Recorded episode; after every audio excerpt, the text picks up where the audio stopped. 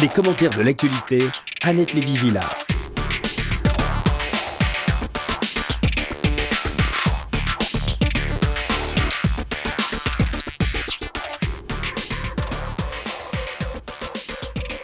Bonjour. Pour cette première émission de décryptage de l'actu, euh, j'ai fait fort. J'ai ici Alain Frachon à ma gauche et Bonjour, Pascal Annette. Bruckner à ma droite, Annette. mais c'est pas forcément euh, plein de sens. Des voix importantes, euh, toujours intelligentes. Alors Alain Frachon euh, du journal Le Monde, qui a été au cours de sa longue carrière correspondant du journal en Israël, si je ne me trompe pas, entre 87 et 91. Exactement. Voilà.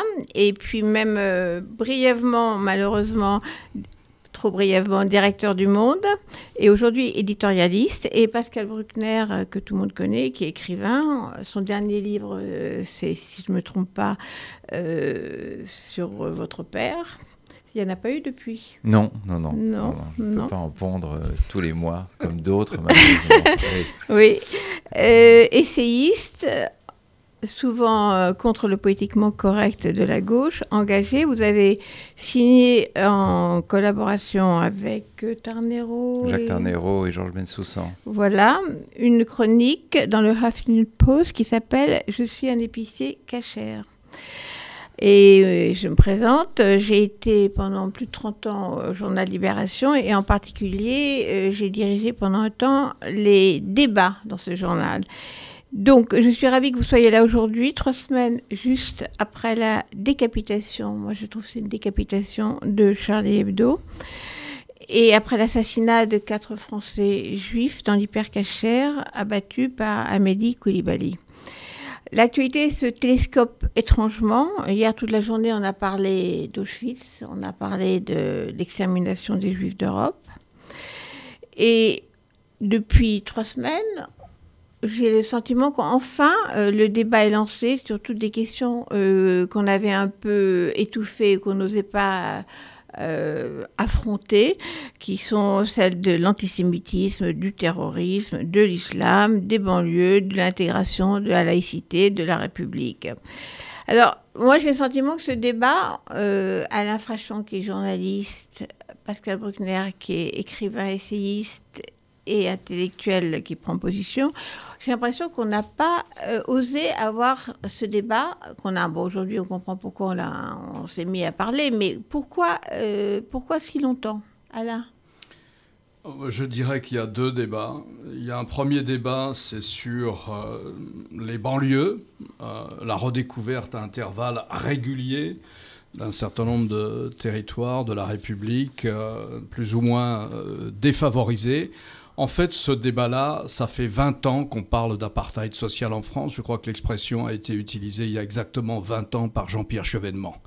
Donc ça Oui, fait c'est 20 une ans. chronique dans Le Monde d'hier que j'ai Ouais. lu qui est très intéressante Euh, là-dessus. de Gérard Courtois qui Voilà. raconte, qui reprend sur ça fait voilà ça fait à peu près une génération que on parle de l'état euh, plus ou moins bon euh, de certains de nos quartiers dans certaines des villes de France. Le deuxième débat c'est celui qui porte sur euh, islam, antisémitisme, dire les choses euh, comme elles sont, les appeler euh, par leur nom.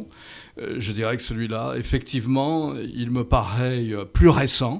Et euh, on consent enfin à comprendre euh, ou à dire ou à parler du fait que l'islamisme a un rapport avec l'islam, de même que les guerres de religion avaient un rapport avec la chrétienté, ou bien que le massacre de la Saint-Barthélemy avait un rapport avec la chrétienté.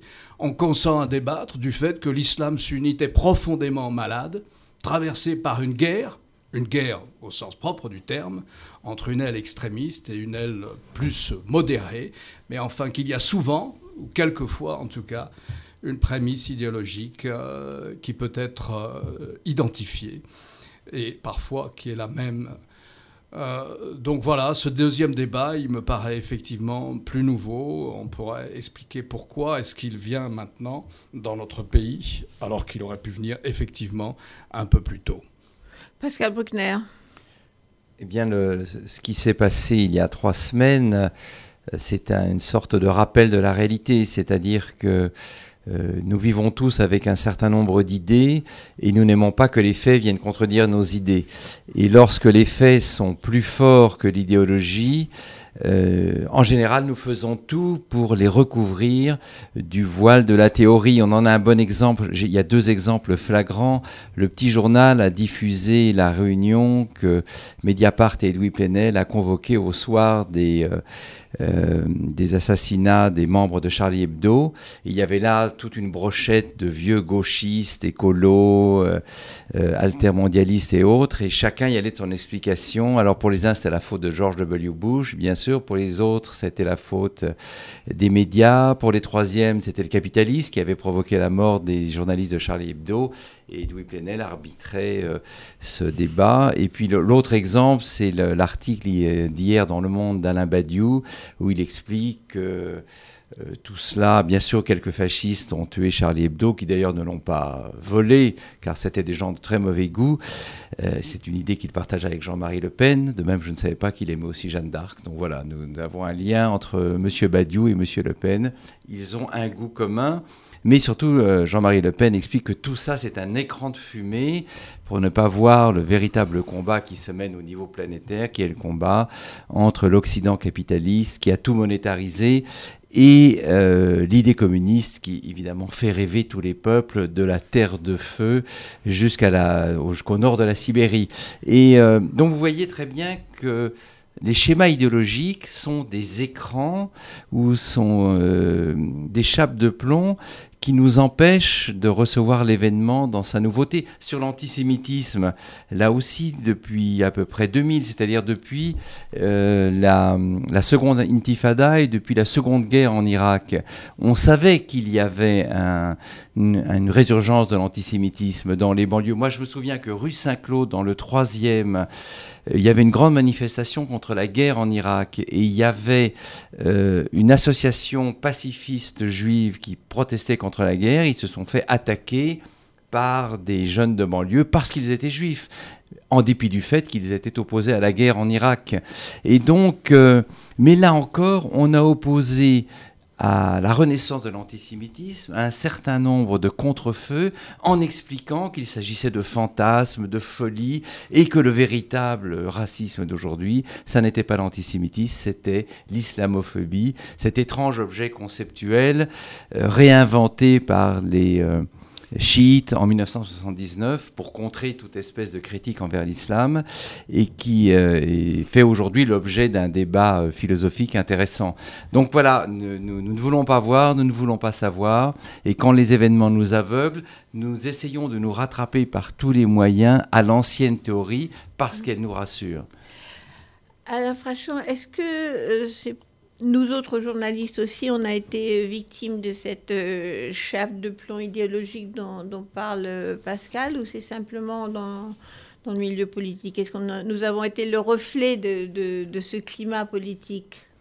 En tout euh, on a, oui, enfin, en tout cas, on a sans doute une part de responsabilité, sûrement même une part de responsabilité dans le fait que on n'a pas tout de suite euh, attaqué l'idéologie dans la mesure où elle pouvait euh, aller à l'encontre de nos convictions et masquer la singularité euh, des faits. Je me souviens, je crois qu'il y a 30 ans ou 35 ans, j'étais correspondant aux États-Unis, le New York Times a décidé, lorsqu'il y avait un braquage ou une agression dans la rue, de ne plus seulement donner le nom de la personne qui avait été arrêtée et qui était soupçonné d'être l'auteur de ce braquage ou de, cette agression, mais de dire aussi euh, c'est un Chinois, c'est un Noir ou c'est un Caucasien, comme on dit aux États-Unis lorsque c'est un Blanc. Eh ben, au monde aussi, il a fallu 30 ans pour avant que alors on se réfugiait derrière la, comment, la présomption d'innocence, ou etc., avant de pouvoir dire, lorsqu'il y avait une agression, un braquage, ou etc., avant de parler euh, des origines du français qui était soupçonné d'être l'auteur de ça. Donc en ce sens, oui, il y a eu un politiquement correct qui a empêché une relation de la réalité euh, plus brute, plus vraie, euh, plus complète, mm. plus sincère. Certainement, évidemment, on y a participé. Je peux faire mon propre mea culpa pour, pour le journal Libération. C'est vrai qu'au cours des émeutes de 2005 de banlieue, on a dit les jeunes, les jeunes, les jeunes. On n'a pas voulu s'interroger sur qui étaient les jeunes euh, qui, qui cassaient et brûlaient, et dont on parlait de façon euh, très abstraite. Mais alors maintenant, euh, dans, dans, un autre interview, Pascal Brugner, avant tout ça, c'était en décembre, je crois, dans le Figaro, vous avez dit on ne peut plus discuter. En France, le débat est pratiquement devenu impossible. Ah, c'était à propos du livre de Zemmour. Est-ce que maintenant le débat est devenu possible Aujourd'hui oh, En dehors des réunions euh, des deux plénels oui, je pense que le, débat est redevenu possible. Quelque chose s'est libéré, c'est-à-dire qu'il a fallu ce crime atroce, ce double crime à l'hypercachère et Charlie Hebdo pour que les gens se rendent compte du, du danger qui les avait frôlés, qu'effectivement on puisse aborder les, les, choses dans leur vérité. Mais c'est une fenêtre de tir très étroite. Je pense que la chape de plomb risque de retomber dans les semaines qui viennent et par conséquent, il faut en profiter. Vous parliez tout à l'heure des, des émeutes de banlieue, mais là encore, on voit bien le poids de, de l'idéologie, c'est-à-dire qu'au fond, les, ces jeunes de banlieue qu'on ne voulait jamais nommer, euh, ni dénommer ethniquement, puisqu'en France, les statistiques ethniques sont interdites, contrairement aux États-Unis qui, sur ce plan-là, ont un rapport avec la vérité beaucoup plus euh, simple que le nôtre. Ce qu'on a expliqué, et ce qu'on a expliqué constamment quand il y avait des incendies de voitures ou, euh, ou des agressions, c'est que les les jeunes de banlieue, entre guillemets, sont les descendants des populations que nous avons colonisées et que par conséquent, quels que soient les méfaits qu'ils commettent, ils sont en quelque sorte victimes. Les, victimes, les porteurs d'une mémoire, leur, euh, issus d'un peuple qui a beaucoup souffert, pour reprendre le titre d'une chanson célèbre, et que donc cette souffrance les exonère en quelque sorte des actes qu'ils peuvent commettre.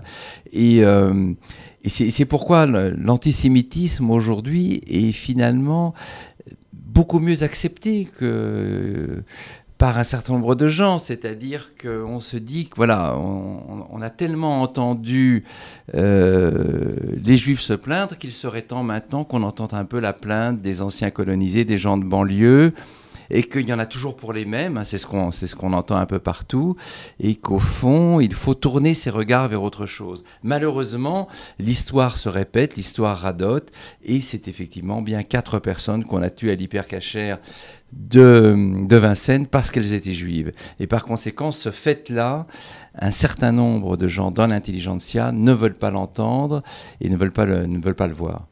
Alors moi, ça m'a frappé. Ah, effectivement, il a fallu euh, près de 24 heures pour que les quatre otages français euh, abattus à l'hypermarché Cachère deviennent quatre juifs assassinés parce qu'ils étaient juifs, ce qui a été repris après ça par, par Valls, euh, par toutes les, chaînes de télé et dans les journaux. On a changé la terminologie et c'est devenu euh, quatre juifs tués parce qu'ils étaient juifs.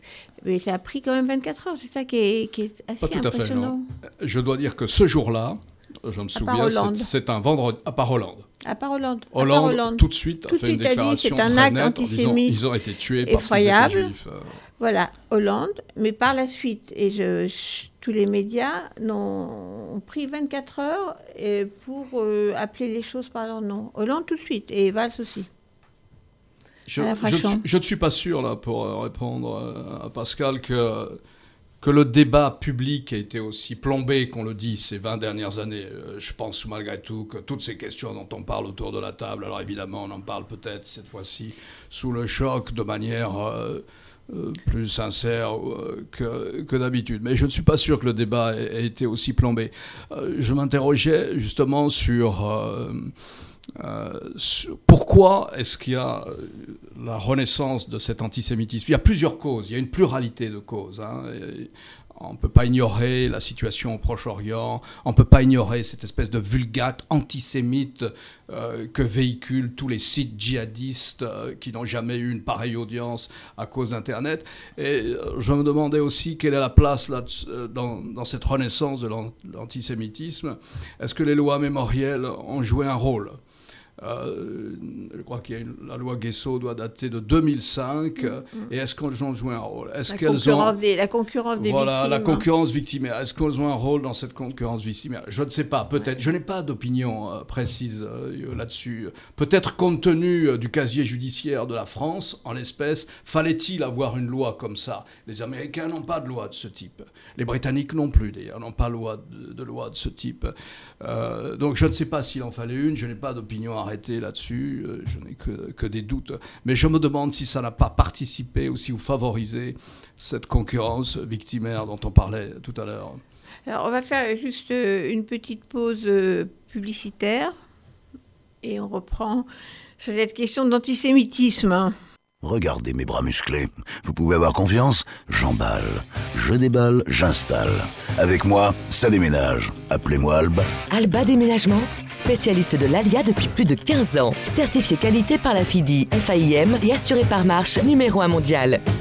Alba s'occupe de tout en France et en Israël. Contactez William Benloulou et son équipe au 01 70 82 60 01. Alba le déménagement qui vous emballe. 01 70 82 60 01. Un message du magazine L'Arche. Le mal qui nous ronge. Le nouveau numéro de l'Arche propose une grande enquête sur l'antisémitisme à l'heure où une nouvelle tragédie frappe les Juifs de France. Le dossier présente une interview de Dominique Régnier, auteur de l'étude L'antisémitisme dans l'opinion publique française, nouveaux éclairages. Un reportage sur la récente agression de Créteil et sur le djihadisme à Lunel. Découvrez également un dossier sur la tragédie des chrétiens d'Orient et un entretien avec l'écrivain écrivain Deluca, qui évoque son amour de l'hébreu.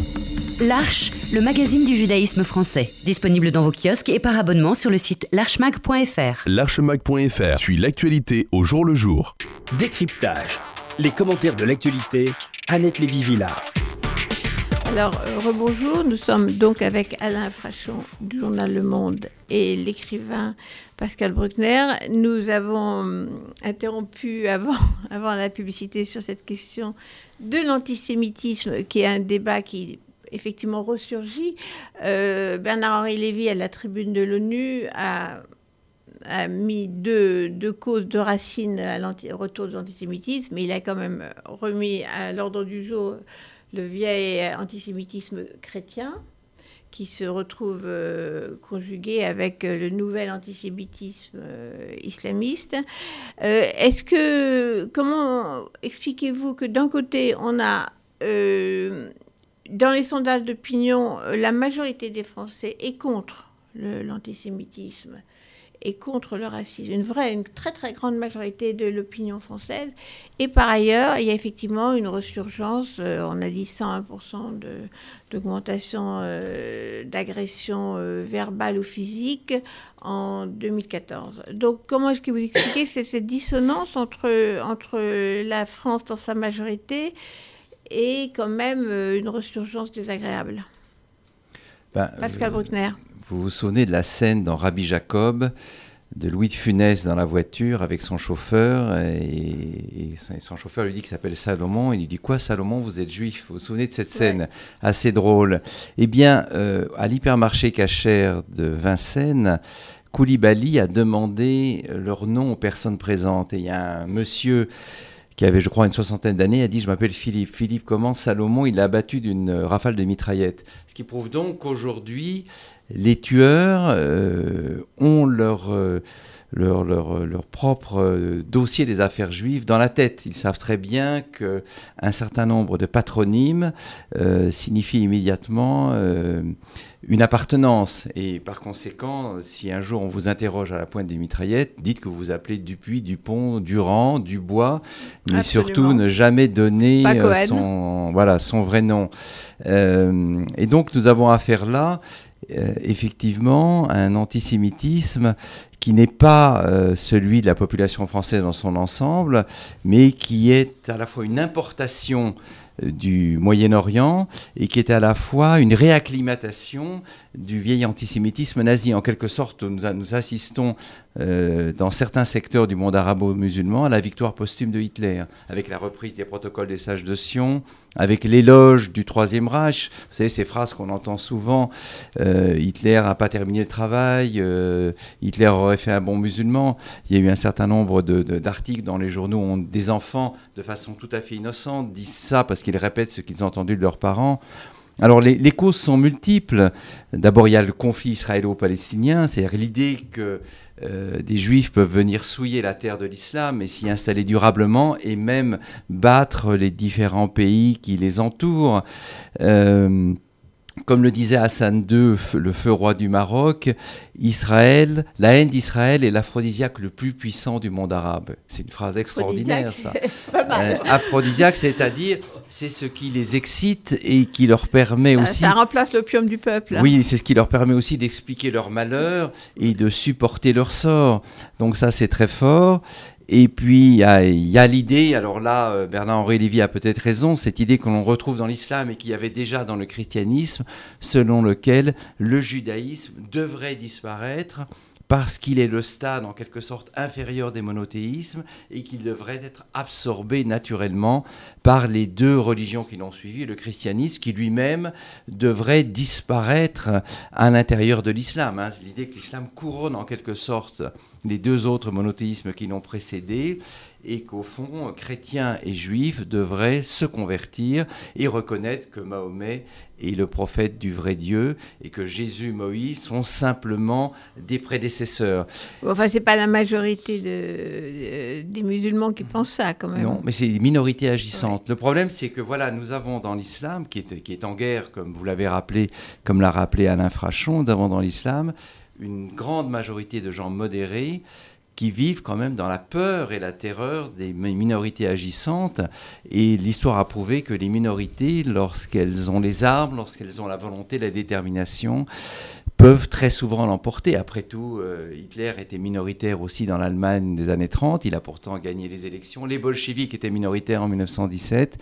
Et on voit bien que les il, terroristes... fallait, il fallait une grande guerre, quand même, pour qu'il Il gagne. fallait une grande guerre, mais là, nous sommes en Une guerre. guerre mondiale. Et Ouais. euh, les, les, les, les- les djihadistes sont extrêmement puissants, beaucoup plus en tout cas qu'il y a 15 ans. Alain Frachon.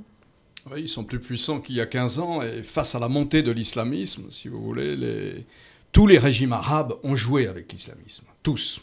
Y compris les plus laïcs ou les plus laïcards, au sens où on pourrait euh, l'entendre euh, à Paris. Moubarak a donné le code civil aux islamistes, carrément.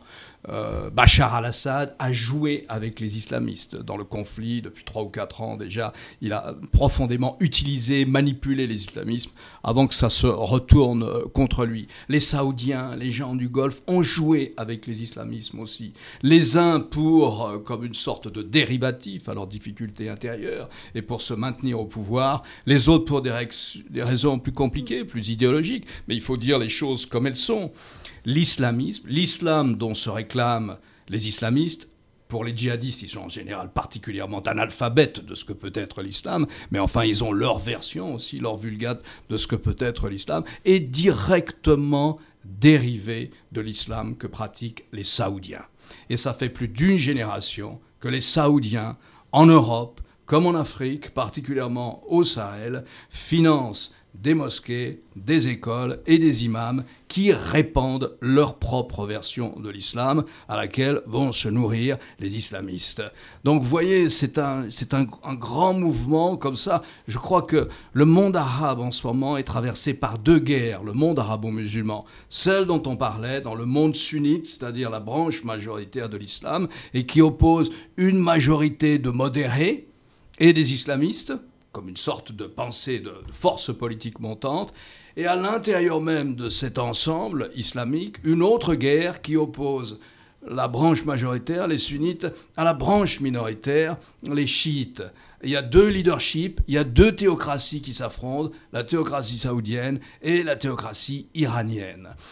Donc euh, notre voisin, le continent voisin du nôtre, est en proie à des guerres qui ne vont pas s'éteindre maintenant, qui vont durer encore 20 ou 30 ans avant qu'on imagine une stabilisation. Et évidemment, nous n'échapperons pas à des répercussions et à des métastases de ces guerres.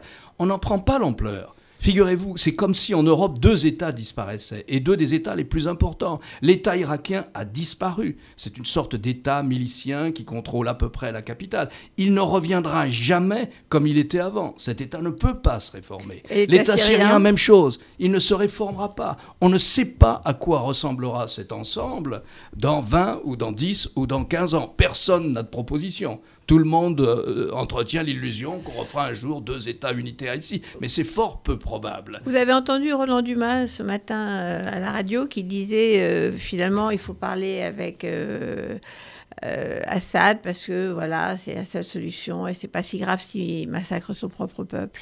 Écoutez, moi je, je voudrais être un peu terre à terre dans cette histoire-là. Il faut parler avec Bachar al-Assad, bien sûr, pour arriver à ce que propose l'ONU ou ce que proposent les Russes, c'est-à-dire arriver à une, série de cessez-le-feu locaux qui peuvent tarir le flot des réfugiés et le nombre de morts. On n'a pas le choix, il y a un interlocuteur. On ne fait pas la diplomatie avec ses copains. Donc il faut le faire. Mais que Bachar al-Assad participe d'une solution durable, je suis sûr que ça ne sera pas le cas. Pascal ah bah, Je suis d'accord avec Alain, bien sûr qu'il faut. On sera obligé de dialoguer au moins avec les services de renseignement syriens et, avec leur chef, mais à condition qu'il soit éliminé de la solution globale à la fin, parce que cet homme est couvert de sang. C'est-à-dire que notre choix aujourd'hui est terrible, parce que c'était un choix entre deux abominations, le barbare en costume cravate ou les barbares en turban et djellaba, al-Baghdadi ou Bachar el-Assad. Euh, la rébellion syrienne modérée euh, malheureusement est, grignoté, dévoré par le Front al-Nosra ou par l'État islamique. Donc, euh, voilà, on va s'allier avec le diable pour combattre un autre Satan, mais il faut savoir qu'effectivement, à la fin, euh, Al-Assad ne pourra pas être maintenu dans la négociation. Je voudrais ajouter une remarque à ça. Tout cela est vrai, mais moi je pense qu'il y a une réalité dont on ne parle jamais en France. Alors je ne sais pas si c'est un Roland de néocolonialisme, mais euh, notre capacité d'influence et d'action sur une région qui est en fusion totale comme l'est le Proche-Orient est proche de zéro. Et ça ne sert à rien d'entretenir des illusions, mais si les Occidentaux faisaient ci, faisaient ça, etc. Jamais les Arabes n'ont été aussi libres de leur sort. Et d'une certaine manière, nous, nous, avons, nous avons très très peu de moyens d'action sur ce qui se passe entre la Syrie et l'Irak, par exemple, ou à l'intérieur même de la Syrie, ou à l'intérieur de Alors les frappes elles ont joué un rôle. L'État islamique, d'abord, les frappes, la France n'y participe pas beaucoup, il ne faut pas exagérer, mais elles ont joué un rôle. Elles ont joué un rôle, elles ont fait reculer l'État islamique à peu près partout en Irak. Je pense que si militairement on voulait prendre Mossoul, on pourrait prendre Mossoul. C'est la deuxième plus grande ville d'Irak qui a été prise par l'État islamique. Mais si vous voulez, après, on fait quoi? Si la population de Mossoul, ce qui reste à Mossoul, est plutôt, y avait 3 millions d'habitants, 1,5 million et demi sont partis, à commencer par les chrétiens, s'ils n'avaient pas le choix. Mais si ce qui reste de la population de Mossoul est plutôt, pour le moment, pour des raisons irako-irakiennes, derrière l'État islamique, vous faites quoi après? Vous faites quoi après? C'est la question. Vous faites quoi après avoir C'est comme la Libye. C'est comme la Libye. Qu'est-ce que vous faites après? Notre capacité d'influence est des plus limitées. Donc écoutez, donc, je ne veux pas dire, moi, c'est mon métier d'observer, euh, Pascal, de commenter, euh, vous aussi, de commenter et, d'observer. Mais je pense qu'il ne faut pas imaginer. Il y a toute une partie du débat qui me paraît relever du fantasme. Il faudrait plutôt soutenir un tel, il faudrait plutôt soutenir machin, tel groupe, etc. Il y a un débat qui me paraît relever du fantasme. Oui, nous avons une possibilité quand même, c'est d'aider les Kurdes. Le Kurdistan est le seul État pour l'instant qui fasse preuve d'un certain pluralisme, qui a accueilli les chrétiens, les yazidis, des sunnites, des chiites. Les Kurdes réclament des armes, ce sont de bons combattants. Peut-être qu'un jour, nous verrons, avant la fin de notre vie, la naissance d'un État kurde, à cheval entre plusieurs pays. Euh, ce sera évidemment l'occasion d'un autre chaos. Mais effectivement, je suis d'accord avec Alain Frachon, nous ne pouvons pas grand-chose et nous ne pouvons pas nous gonfler de notre euh, importance, alors qu'il faut laisser les peuples résoudre leurs conflits, y compris dans le sang, comme l'Europe l'a fait au cours de son histoire. Mais il me semble que euh, les Kurdes sont pour l'instant les, les, meilleurs alliés et peut-être le parti de la raison contre euh, la barbarie de l'État islamique. Alors, pour euh, rebondir sur les, métastases euh, de ces guerres hein, qui vont durer apparemment, euh, des métastases que nous, nous voyons ressurgir chez nous, aujourd'hui. Donc, pour revenir sur le, débat en France, puisque à l'international, c'est vrai que notre force de frappe euh, n'est pas infinie. Euh, qu'est-ce que vous pensez qui va se passer? C'est-à-dire, est-ce que ce débat, euh, bon, Pascal Brugner pense que le débat va peut-être être replombé sous l'idéologie du politiquement correct, ou est-ce qu'on va quand même peut-être pouvoir maintenant affronter, regarder les choses en face, appeler les choses par leur nom? Est-ce qu'il y a effectivement quelque chose qui a bougé aujourd'hui? Oui, c'est-à-dire que le, risque, c'était qu'après l'étape de communion, on entre dans la confusion puis dans la contrition. Et on a senti ça un peu la semaine dernière quand euh, Manuel Valls a parlé d'apartheid. Mais je, pense pourtant que les choses ont changé et je, le vois notamment du côté euh, de, ce qu'on appelle la communauté musulmane, où de plus en plus de gens, des imams, prennent la parole, euh, acceptent de recevoir des journalistes chez eux, expliquent comment ils délivrent leur prêche.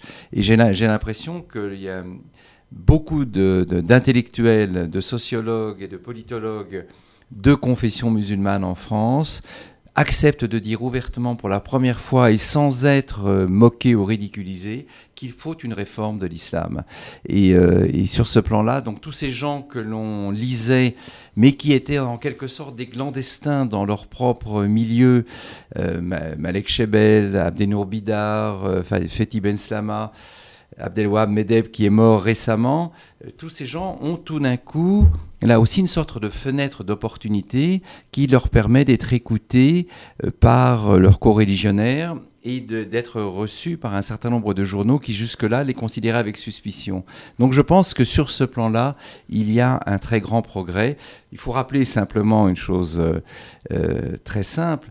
La réforme du christianisme a pris quatre siècles entre le moment où Luther a placardé ses 95 propositions sur une porte d'une église allemande et le moment où Vatican II a fait, où, l'Église catholique a fait Vatican II, il s'est, il s'est écoulé quatre siècles. Donc peut-être faudra-t-il quatre siècles à l'islam pour se réformer et devenir une religion plus pacifiste. Simplement, je ne suis pas sûr que nous aurons la patience d'attendre euh, autant de temps. Donc il faut encourager partout chez les fidèles, euh, ceux des, intellectuels, ceux des imams, qui en appellent à une relecture du Coran, qui en appellent à une exégèse nouvelle, euh, qui en appellent à une version plus apaisée de la pratique de la foi. Et cela passe par exemple par l'abolition du crime d'apostasie, l'abolition du crime de blasphème.